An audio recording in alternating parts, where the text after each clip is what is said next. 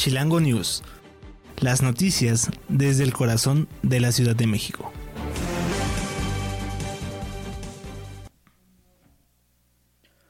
Hola, ¿qué tal amigos de Electroalien Radio? Les saluda Federico Reyes en esta nueva emisión de Chilango News, las noticias desde el corazón de la Ciudad de México. Les saluda Federico Reyes y bueno, estamos en este jueves ya 23 de febrero para revisar, estamos a punto de revisar la información más relevante hasta estas horas de la tarde. Les recuerdo que me encuentran en redes sociales como arroba historias de Ciudad TV en Facebook e Instagram y en Twitter como arroba federeyes22. No olviden seguirnos en plataformas digitales como Spotify, iHeartRadio, Deezer y Seno Radio. En Twitter estamos como Electroalien R y en Instagram como Electroalien Media. Vamos con toda la información nacional y nos enlazamos directamente a Palacio Nacional, en donde el presidente Andrés Manuel López Obrador dio a conocer que se rescatarán los cuerpos de la mina de El Pinabete en diciembre. Así es, el presidente Andrés Manuel López Obrador informó que en diciembre de este año será cuando se realice el rescate de los cuerpos de los trabajadores atrapados en la mina El Pinabete en Sabinas, Coahuila. En diciembre del 23 estamos pensando en rescate, de acuerdo al programa, están trabajando. Este trabajo es constante, dijo el presidente Andrés Manuel López Obrador. En su conferencia matutina, el mandatario refirió que si de 37% de avance el en diciembre de este año se está pensando que se realice un rescate de acuerdo al programa. Consultado sobre este tema, dijo que el trabajo es constante y se mantiene contacto con las familias también a la fecha se han realizado cinco reuniones informativas con ellas y resalta que el 24 de enero indicó que este rescate ya estaba muy cerca de realizarse. Fue el 3 de agosto cuando se registró el derrumbe en la mina El Pinabete que afectó a 15 trabajadores, de los cuales 5 lograron salir, mientras que el resto desafortunadamente quedaron atrapados. Entonces vamos a esperar hasta diciembre eh, y bueno, en el, a lo largo de este tiempo que se vayan actualizando los datos y las cifras y esta es la información que está dando el presidente López Obrador. Ahora, con referencia al caso de Genaro García Luna, el PAN dijo que este caso no afecta al partido porque no pertenecía a esta institución política, según Jorge Romero quien es el coordinador del Partido Acción Nacional en la Cámara de Diputados. Voy a leer textualmente lo que dijo. No nos lavamos las manos respecto al caso de Genaro García Luna, el exsecretario de Seguridad Pública durante el gobierno panista de Felipe Calderón. No se puede juzgar a una institución por completo por la conducta de un individuo, y menos si no estuvo en el partido, defendió Romero, refiriéndose al hecho de que García Luna fue encontrado culpable por cargos de narcotráfico en Estados Unidos. Esto dijo que no es algo que afecta al PAN y bueno, pues vemos que se están deslindando de estas acusaciones en contra del secretario de Seguridad Pública durante el gobierno de Felipe Calderón Hinojosa. ¿Ustedes qué piensan amigos de Chilango News? ¿Creen que eh, es cierto lo que dice eh, Romero, como tal no fue militante del PAN, pero estuvo durante la administración panista de Felipe Calderón. ¿Ustedes qué piensan que si tiene algo que ver o esta decisión pues ya mm, al formar un gabinete es totalmente apartidista? ¿Qué es lo que piensan? Les recuerdo que me pueden escribir en arroba historias de Ciudad TV en Facebook e Instagram y también en Twitter como arroba Reyes 22. Ahora vamos a la Cámara Alta, al Senado de la República, donde eh, fue aprobado el llamado Plan B de la reforma electoral, el cual eh, quedó eliminada la cláusula de vida eterna a los partidos satélites. Posteriormente se tornó al Ejecutivo Federal para su publicación en el diario oficial de la Federación. Con 72 votos a favor de Morena, PT, el Partido Verde y el PES, se avaló la reforma, mientras que el PAN, PRI, Movimiento Ciudadano, el Grupo Plural y PRD con 50 sufragios votaron en contra.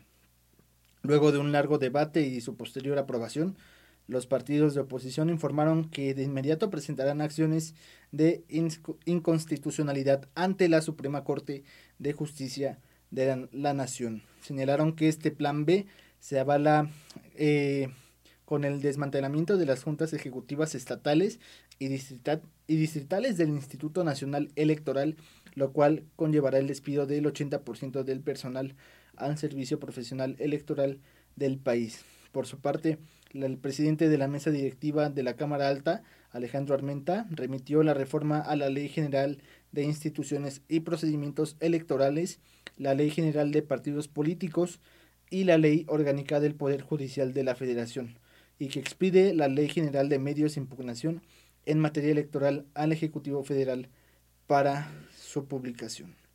Entonces esto es lo que está pasando en el llamado Plan B de la reforma electoral, por lo cual se va a llevar una marcha de la oposición este domingo y que ha generado múltiples reacciones en el círculo político mexicano.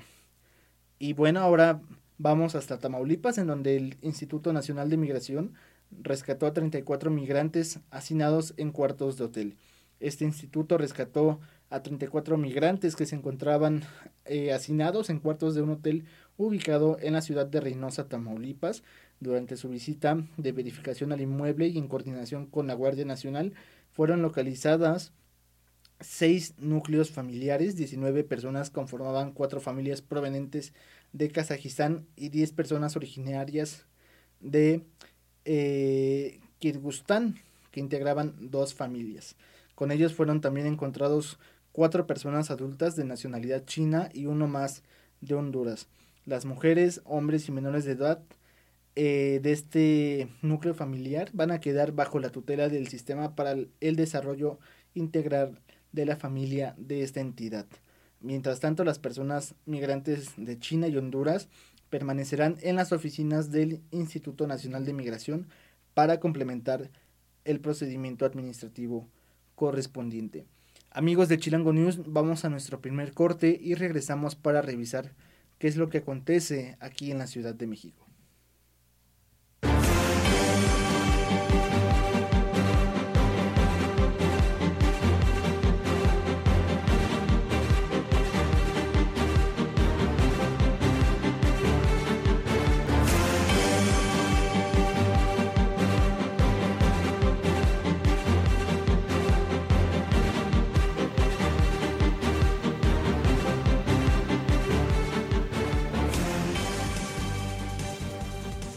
¿Qué tal amigos de Electroalien Radio? Ya estamos de vuelta en Chilango News, las noticias desde el corazón de la Ciudad de México.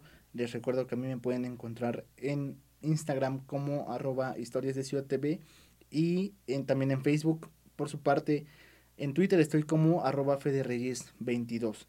Ahora es tiempo de revisar las noticias y lo que sucede aquí en la Ciudad de México.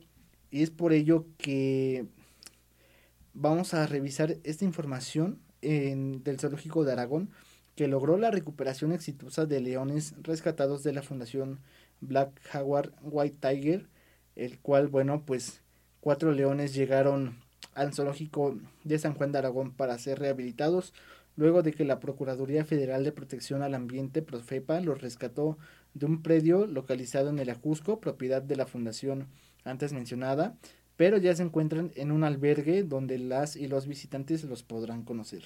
La Secretaría de Medio Ambiente de la Ciudad de México reconoció el trabajo de médicas, veterinarios, cuidadores y biólogos de la Dirección de Zoológicos y Conservación de Fauna Silvestre que permitió la recuperación satisfactoria de estos cuatro leones recibidos. Desde su llegada los días 3 y 10 de octubre del año pasado, los leones mantuvieron un área de aislamiento que forma parte del albergue de leones africanos del zoológico, donde fueron alimentados, recibieron cuidados, atención y fueron monitoreados las 24 horas del día. Médicos veterinarios evaluaron su estado de salud y observaron que los felinos llegaron con algunas lesiones en proceso de cicatrización de diferentes partes de su cuerpo. Uno de los leones incluso presentó una amputación parcial de la punta de su cola, por lo cual se mantuvo en estricta vigilancia y cuidados permanentes. También se realizó un estudio médico, fueron desparasitados y les tomaron muestras a, fin de procesar diferentes estudios del laboratorio a través del área de nutrición y alimentación. También se estableció una dieta balanceada y específica que incluye carne roja, codorniz, vitaminas, minerales y aminoácidos esenciales. La atención y cuidados que han recibido los leones africanos machos desde que llegaron a este centro de conservación de vida silvestre eh, ha permitido que se encuentren en mejores condiciones de salud. Entonces, bueno, este, e, e, este zoológico de Aragón está implementando acciones para rescatar la vida de estos leones y darles una mejor calidad y reintegración a la vida, literalmente. Ahora, igualmente ahí en la GAM, en la Venustiano Carranza, también en el marco de políticas hídricas del gobierno de la Ciudad de México, se realizó la firma del convenio de coordinación de acciones para la perforación de pozos en el acueducto Chiconautla, con autoridades de Catepec de Morelos, en el Estado de México, para incrementar el abastecimiento de agua en las alcaldías Gustavo Madero y Venustiano Carranza. El acuerdo fue suscrito por el titular de la Secretaría de Gobierno, Martí Batres, y el coordinador general del Sistema de Aguas, Rafael Bernardo Caramona. Y del Estado de México estuvo el presidente municipal de Catepec, Fernando Vilchis, y el vocal ejecutivo de la Comisión de Agua de la entidad mexiquense, Jorge Joaquín González. Eh, a través de este convenio se busca incrementar el abastecimiento de agua tanto para la Ciudad de México como para el Estado de México y se está buscando una bus se está eh, dando una búsqueda de nuevas fuentes de abastecimiento de agua potable para los habitantes de esta ciudad. Suman en conjunto eh, la zona conurbada con 20 millones de habitantes. Y bueno, por su parte, Saxmex enfatizó que este proyecto beneficiará a los habitantes de Catepec y también al norte de la Ciudad de México, principalmente la alcaldía Gustavo Amadero y Venustiano Carranza, que refleje el esfuerzo de las autoridades por incrementar este líquido vital. Cabe destacar que para la reposición de los pozos del acueducto de Chiconautla, el Comité Técnico de Fideicomiso, integrado por la Secretaría de Hacienda y la Comisión Nacional del Agua, aprobó al gobierno capitalino una inversión de 216 millones de pesos.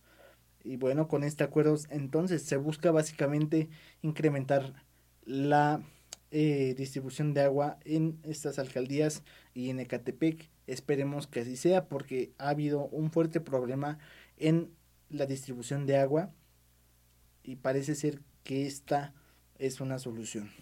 Y ahora, eh, Claudia Sheinbaum, la jefa de gobierno, eh, se reunió con Ricardo Monreal y tras esta junta, esta plática, destacaron que es importante la unidad del movimiento. Esto en sentido porque se están reagrupando, es lo que estamos viendo, que las corcholatas, las principales personas que aspiran a la presidencia de la República, se han estado reuniendo, yo creo como un símbolo más de unidad y de, de, de sí, de unidad de equipo como el partido político que representan, que es el de Morena, de cara a las próximas elecciones. Me parece que es interesante esa estrategia porque están buscando una consolidación frente a la oposición, porque la oposición, a mi punto de vista, está muy bien agrupada y parece que aquí en Morena, o es al menos lo que dejaban ver, que cada quien ya estaba buscando su espacio.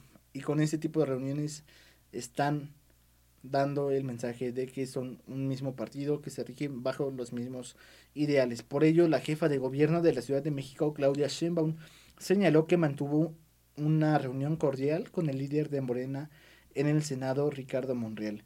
En conferencia de prensa, la mandataria capitalina reveló que fue el propio legislador quien solicitó este encuentro para abordar algunos temas y pese a las diferencias que podían existir, dijo que la unidad de Morena es el más importante.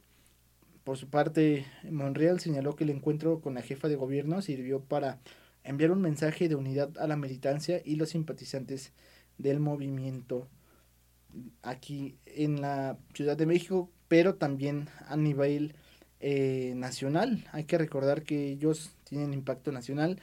Eh, Ricardo Monreal es jefe de los senadores ahí en la Cámara Alta y por ello destaca que se esté reuniendo con Claudia Sheinbaum, quien ha estado haciendo estas giras de trabajo de, de promoción de su gobierno a lo largo del el país.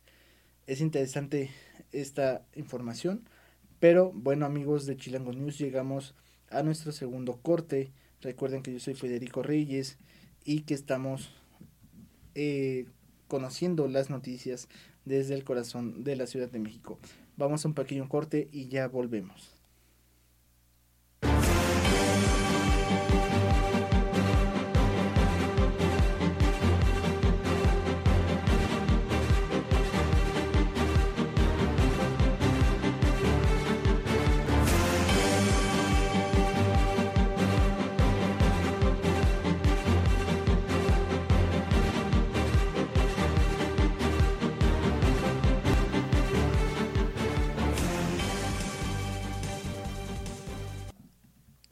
¿Qué tal amigos de Electro Alien Radio? Ya estamos de vuelta aquí en Chirango News. Estamos conociendo las noticias desde el corazón de la Ciudad de México.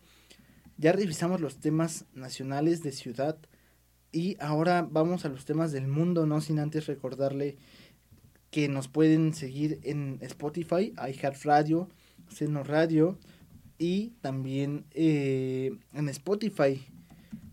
A mí me encuentran en redes sociales como arroba historias de Ciudad TV en Facebook e Instagram y en Twitter como arroba federeyes22.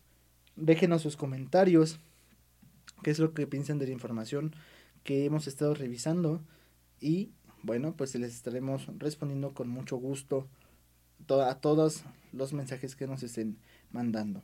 Es tiempo de ir a conocer lo que está pasando en el mundo y nos vamos directamente hasta la ONU, en donde la Asamblea General de esta Organización de las Naciones Unidas votó para pedir el fin de la guerra y la retirada de Rusia en Ucrania.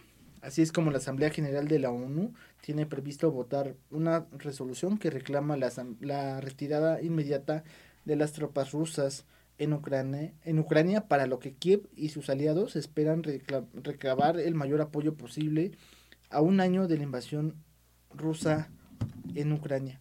Recordar que mañana se cumple el primer año de invasión rusa.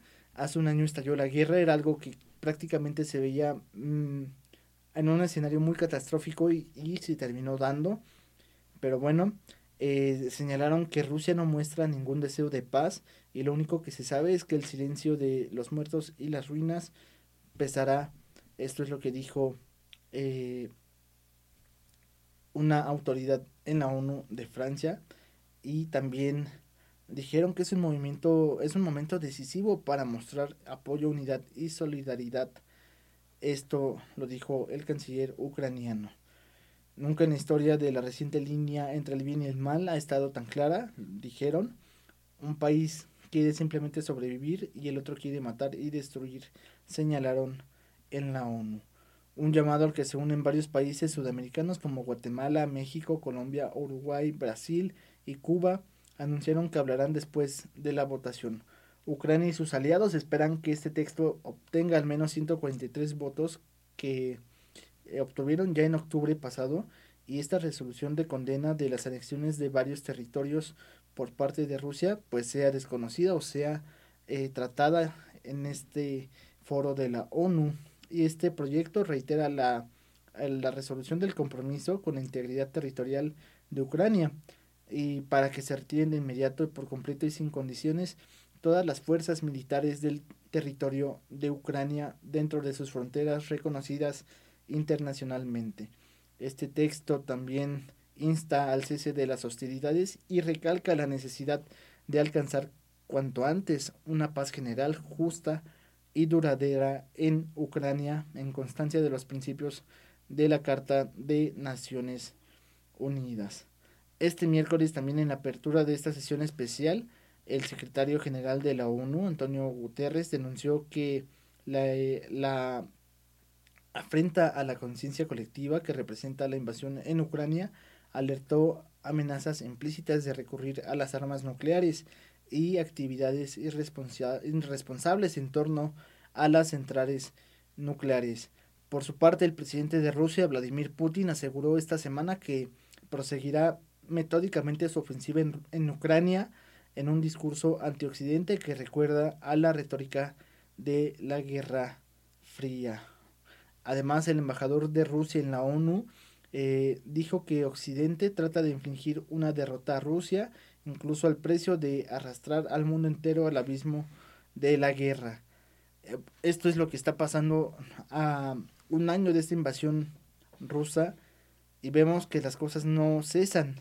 Eh, aquí lo importante o lo destacable y preocupante también es el tema de las armas nucleares. Esperemos que de verdad no se les ocurra ni a Estados Unidos ni a China, ni a Rusia, ni a Ucrania usar estas armas porque sería una verdadera catástrofe. Eh, esperemos que de verdad no pase. Ahora vamos hasta el Vaticano porque el Papa Francisco sufrió un fuerte resfriado y canceló su audiencia. Así es como el Vaticano informó a través de un comunicado que el Papa canceló una audiencia con la Asociación Italiana de Jóvenes Cristianos ya que sufre un fuerte resfriado. Por esta misma razón, el Papa dio la indicación de que repartieran copias impresas de su discurso para no tener que leerlas en alto durante otra reunión con jóvenes monjes y sacerdotes ortodoxos y miembros de la sociedad Max Planck, organización alemana de investigación. Además, se le vio toser rápidamente en la última misa de este miércoles de ceniza que presidió en la Basílica de Roma y evitó su participación en la procesión que da inicio a la cuaresma. Cabe destacar que hace tres años, junto al comienzo de la pandemia por COVID-19 en Italia, el Papa Francisco pasó un proceso de gripa fuerte. Además, durante su juventud se le extirpó una parte de un pulmón debido a una infección respiratoria. Entonces, por esto es que el Vaticano prácticamente está cuidando a el Papa Francisco para que no caiga en una infección que le podría provocar algún padecimiento más grave. Y ya para, para terminar el tema de Rusia, Estados Unidos impondrá nuevas sanciones por la invasión a Ucrania. Esto lo anunció eh, Estados Unidos desde la Casa Blanca que habrá nuevas sanciones de amplio alcance, amplio alcance contra Rusia a un año de la guerra contra Ucrania.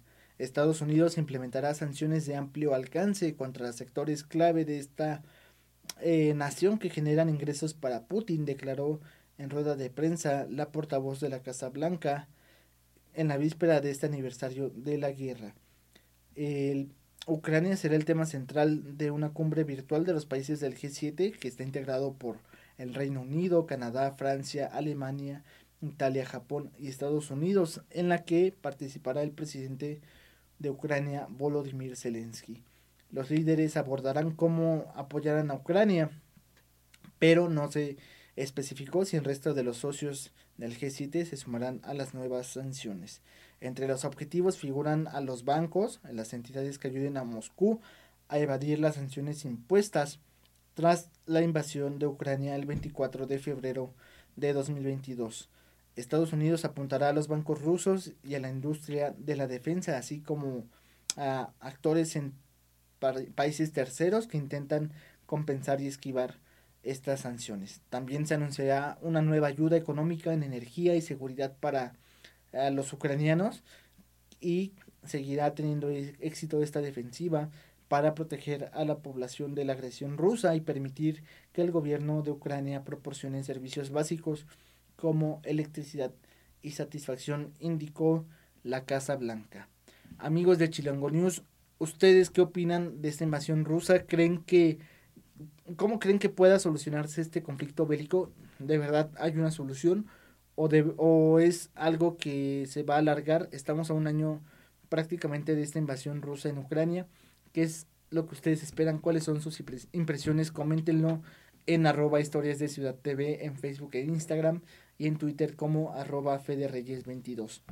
Les recuerdo que nos pueden escuchar en Spotify, iHeartRadio, Deezer y Seno Radio como Electroalien Radio, así aparecemos en estas plataformas. Y bueno, llegamos al final de este episodio, hoy jueves 23 de febrero. Yo soy Federico Reyes y les recuerdo que esto fue Chilango News, las noticias desde el corazón de la Ciudad de México. Nos estamos escuchando el día de mañana.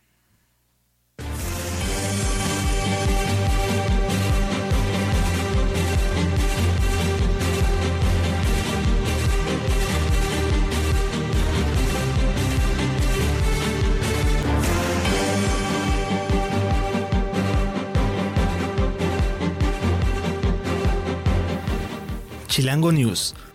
Las noticias desde el corazón de la Ciudad de México.